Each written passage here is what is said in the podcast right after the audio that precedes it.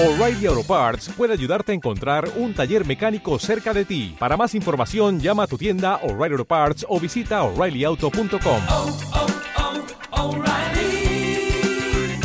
oh, Parts.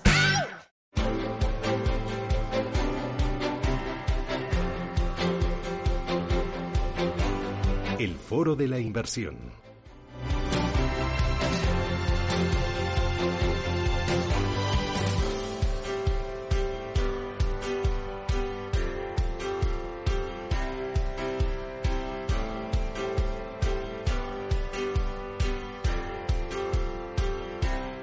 Foro de la inversión hoy con Frederic Artesani, él es fundador de Frederic Artesani EAF. ¿Qué tal? Muy buenos días, Frederic. días, ¿Cómo va todo? Muy bien, Hoy hablábamos del coronavirus. eh, ¿Has visto ese reportaje que ha hecho nuestro compañero Manuel Velázquez? Ha estado muy bien poniendo hoy el foco en Irán. Estamos mucho hablando de Italia, pero hay otros puntos importantes en el planeta que nos mantienen ahí pues pendientes de la última hora y de la información. Me comentabas a- al principio que el, eh, el tema del coronavirus eh, te preocupa, pero no en exceso, ¿no?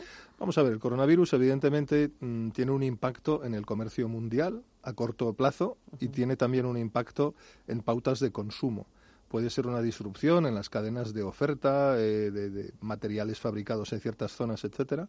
Podría incluso tener un efecto inflacionista por el hecho de que no se pueden encontrar productos eh, fabricados en China, etcétera. Entonces es evidente que a corto plazo sí debe preocupar, pero la realidad es que no hay que perder el- la vista de cómo construir una cartera a medio plazo que tendrá mayor o menor resistencia. Hay una gran diferencia también para el inversor institucional y el inversor de a pie. El inversor de a pie tiene pocos medios para protegerse, es la liquidez. El inversor institucional, bueno, pues tiene algunos caminos. El oro y el dólar están cumpliendo su función de protección o de refugio en momentos de crisis y luego todo depende si la cartera es una cartera diversificada lo suficientemente para sufrir un poquito menos. Tú pones el foco en ese inversor institucional y Correcto. también pones el foco en el medio largo plazo. Totalmente. Eh, para ti, el largo plazo es siempre jamás, ¿no? Hasta el infinito. Sí, como decía, yo creo que era Keynes el economista, decía en el largo plazo todos muertos. En España decimos todos calvos, pero en mi caso ya el largo plazo se acerca.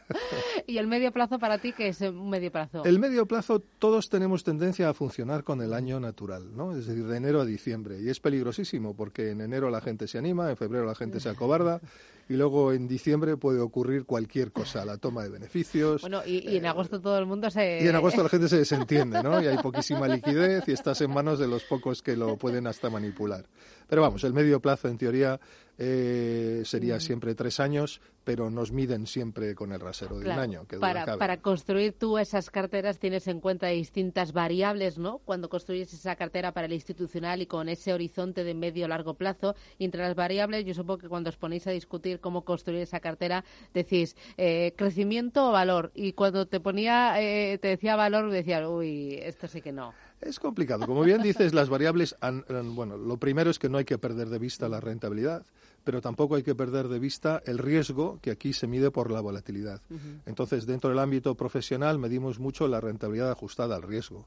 Si no es lo mismo alcanzar un 10% de rentabilidad con una, una evolución en dientes de sierra y de locos y una evolución bastante pausada. Entonces yo creo que es responsabilidad de todos siempre tener en el punto de mira el riesgo. Entonces, por consiguiente, una cartera tiene que estar muy diversificada y tú mencionabas valor y crecimiento. Crecimiento es lo que ha funcionado en los últimos cinco años. Si bien hay gestoras que tienen fondos de valor que lo han hecho igual de bien, entonces yo diría que si uno va a apostar por el valor, tendría que hacerlo a través de unas gestoras que han demostrado que no se están quedando descolgadas de la evolución de bolsa. Pero en teoría yo creo que ahora la construcción es diferente, no es tanto geográfico, los temas antiguos hay que ir, y, y bueno, esto ya lo hemos comentado antes, pero lo, lo vamos a abordar ahora, supongo, hay que ir a través de mm, factores y de temas. Eh, y podemos entrar en detalles si quieres sobre, sobre esto. Claro, factores y temas. Eh, cuando hablas de temas estás hablando de megatendencias. Ahí sí que ponemos las luces de largo alcance. Larguísimo. Eso sí que está, eso bien para alguien que ha calculado que no toca el dinero hasta que se jubila, o evidentemente para planes de pensiones, compañías de seguros, instituciones que tienen una capacidad de guardar un horizonte muy lejano. Y por megatendencias, evidentemente, algunas cumplirán y otras no, pero se está hablando de, evidentemente, la sostenibilidad, de la inteligencia artificial, de lo que se llama Big Data, que es el tratamiento de, de- automático de grandísimas bases de datos, del aprendizaje profundo, del aprendizaje automático, de la nube.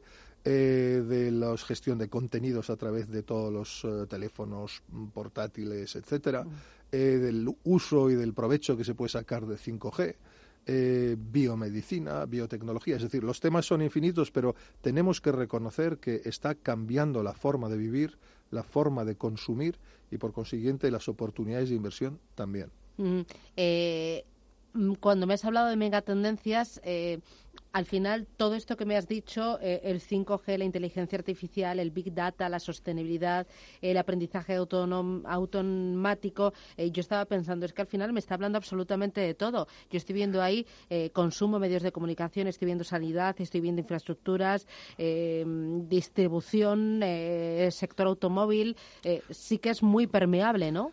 Justamente es muy interesante porque si, si apuestas por tendencias, como luego hablaremos de factores, al final eh, tienes que romper el esquema mental de país o sector porque evidentemente habrá mm, elementos, mm, compañías sectoriales que van a ser evidentemente globales, que es lo primero para poder sobrevivir y tener la economía de escala, y además, como bien dices, solo algunas empresas en el mundo, pongamos el automóvil, eh, van a beneficiarse de esto, otras tienen que hacer inversiones tremendas y queda muy en duda la rentabilidad, solo algunas empresas de tecnología van a poder estar aprovechando plataformas y contenido, es decir, al final hay que buscar más el tema que el sector. Porque ah, por eso creo que las inversiones indiciales, invertir en un índice, invertir en un sector, es algo con lo que habrá que tener muchísimo cuidado, porque cuando hay rotaciones y las habrá, abandonando ciertos temas eh, y apostando por otros, quien apueste por un sector sin discriminar o por un índice sin discriminar, se va a llevar la media de lo bueno y de lo malo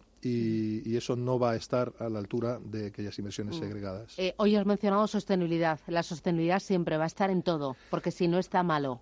Cada vez más porque es una profecía autorrealizada. Es decir, ahora mismo, cuando hablas con los planes de pensiones o, eh, las fundaciones de si trazas una línea imaginaria del norte de Europa, ninguno, es decir, mm, Suecia, eh, Alemania, eh, los países, todos, Holanda, ninguno invierte en algo que no tenga un rating de sostenibilidad elevado. Y es más, la sostenibilidad se va a incrementar. Acordaros que antes hablábamos de la gobernanza. La gobernanza estaba de moda, eh, que es un palabra, por cierto. Luego eh, se está hablando de la sostenibilidad, pero ahora se va a hablar de la inclusión y la diversidad. Se está hablando de generar índices cuantificables de inclusión y, diversidad en las empresas. Yo ya he hablado con planes de pensiones eh, foráneos del norte que no van a invertir en nada que no tenga una inclusión o una diversidad eh, demostrada.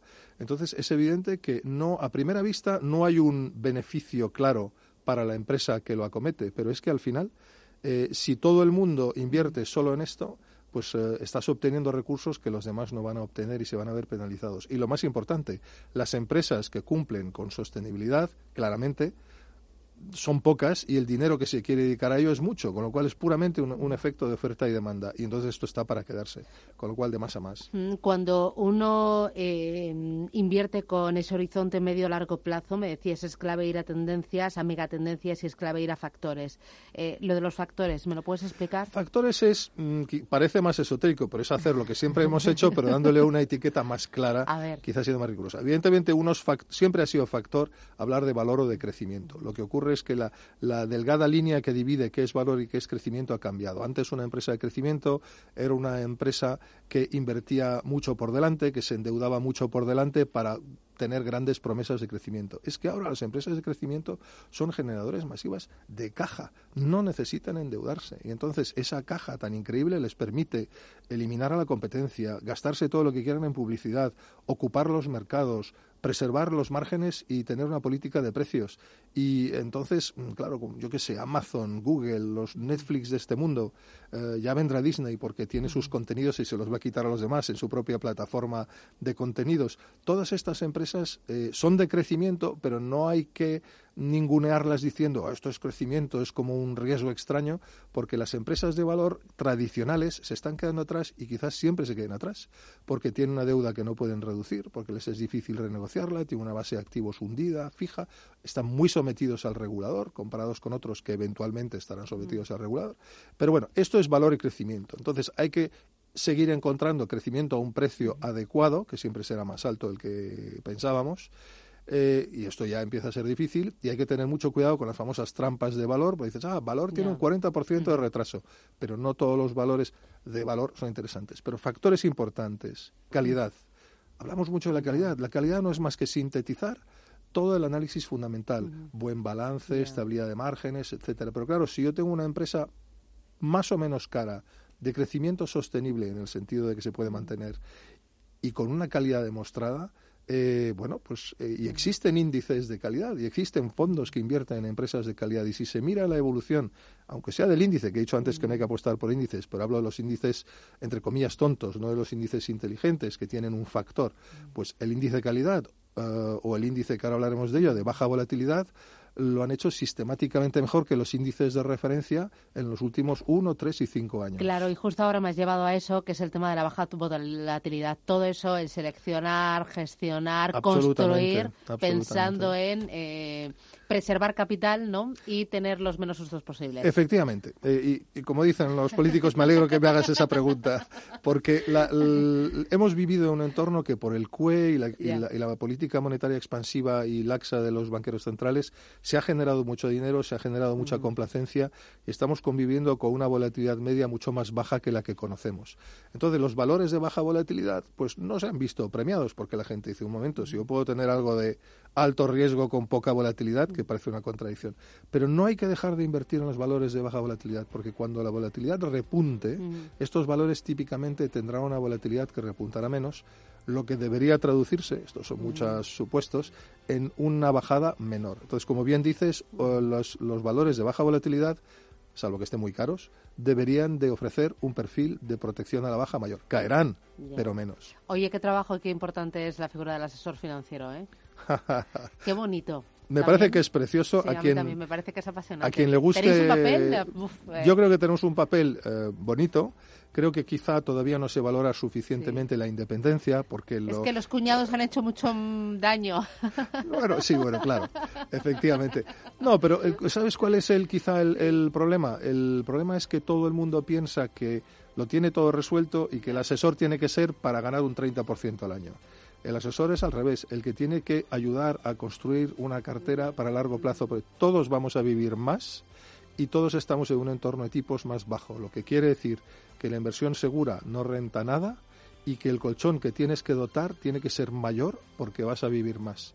Y esto solo se puede construir debidamente bien asesorado. Yo tengo una pequeña frase que es invierta respaldado, invierta asesorado. Mm, bueno, pues tomo nota. Hemos aprendido y he disfrutado. Frederic Artesani, fundador de Frederic Artesani EAF. Muchísimas gracias por esta pequeña lección y nada, seguir trabajando, asesorando y asomándonos a los mercados. Gracias, por esa pasión. Hasta pronto. Susana, hasta pronto. Muchas gracias.